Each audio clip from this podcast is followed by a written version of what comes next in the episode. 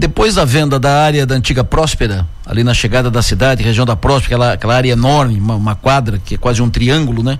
Que foi vendida para o grupo Giasse, seu Zefiro Giasse, que vai fazer ali provavelmente um combo e mais outros empreendimentos uh, importantes ali na, naquela região, afinal de contas é uma área nobre, nobre das dos espaços nobres de Criciúma para comércio, para indústria, para negócios, aquela é a área mais nobre, foi o principal negócio feito em Criciúma nesse ano 2023.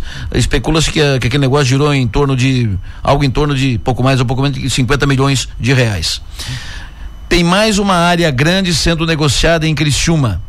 Está em vias de bater martelo. Está em vias de ter martelo batido. Mais uma área grande, fora da área central de Criciúma, que está sendo negociada, negociação praticamente fechada, deverá ser anunciada nos próximos dias. Uh, isso é bom para a cidade, né? Negócios uh, se, se encaminhando. Quem faz investimentos nesse peso porque está apostando na cidade. Eu tenho dito, disse hoje de manhã, que chama atenção a sujeira nas ruas. Sujeira na, nas ruas. Sujeirinha. Sujeira de papel, sujeira de copo plástico, sujeira de garrafa PET, sujeira, sujeira no, no acostamento, sujeira no canteiro, sujeira, sujeira no gramado. Su, nós, precisamos, nós precisamos aprimorar essa, essa cultura de educação com o espaço público, com o que é público. E você vai passa na no canteiro da BR-101 também é isso. No canteiro da Via Rápida então nem se fala, tem de tudo ali, só falta ter pneu e, e tem de tudo ali. E nos canteiros e nas e no, nos acostamentos e nas calçadas aqui na rua é muita sujeira. Tem uh, lixeira? Tem lixeira. Ah, mas tem lixeira longe. Segura um pouquinho. Eh, como é que você faz na sua casa quando quando tá longe do lixo? Joga no chão da sala? Não, vai até encaminha no lixo, não é? Então, vamos entender que uh, a cidade, o público é a nossa grande casa. Não pode jogar lixo no chão. Então isso tem chamado a atenção, não é comum. Isso não acontece, não é. Ah, isso é sempre assim. Não, não é em todas as cidades.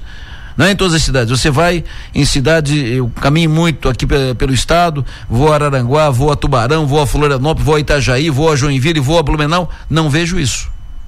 Para fechar, está um surto, está grave, só piora o problema de furtos de fios de energia e fios em residências de Criciúma. Fios de energia em empresas e residências. Está fugindo dos padrões seja na região da Grande Pinheirinho, principal problema, porque junta com outros problemas, no entorno da Unesc, no Rio Maina, nesses pontos principalmente, tem locais que viraram quase que terra sem lei e junta daí com outros problemas que digo que se forma quase uma cracolândia. Isso foge dos padrões normais.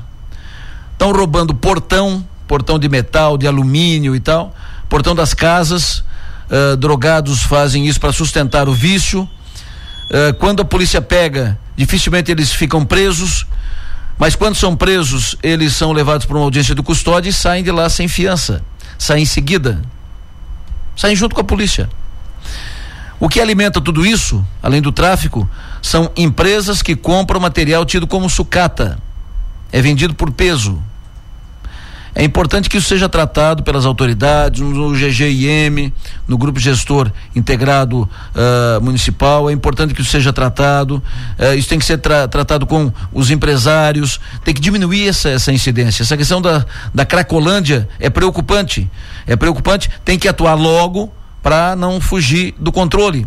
Tem que tratar com os, os grupos integrados, com as forças de segurança, com todo mundo não é um problema isolado. Isso não resolve com uma ação uh, da, das forças de segurança. Isso tem que ter projeto social, tem que ter projeto de urbanismo, tem que ter assistência social. São vários fatores in, envolvidos. Tem que trabalhar com prefeitura e na prefeitura com secretaria de saúde, secretaria de assistência social, defesa civil. Tem que trabalhar com polícia militar, tem que envolver a Unesc, tem que, mas tem que fazer. Isso está sendo dito há muito tempo. Cada vez que se faz uma mesa aqui para tratar do assunto, chega-se a essa conclusão, que são várias ações necessárias para resolver e precisa de providências, precisa de investimento. Talvez seja necessário retirar o trilho ali da região do, do Pinheirinho, o trilho do trem, e se for necessário, que se estude isso e se faça. O trilho passava aqui onde é hoje a Avenida Centenário e foi retirado daqui. Por que não retira de lá também? Enfim, é preciso agir. Não pode ficar assim. Cracolândia está se formando em Criciúma. Daqui a pouco foge do controle. E aí, aí o buraco é mais embaixo.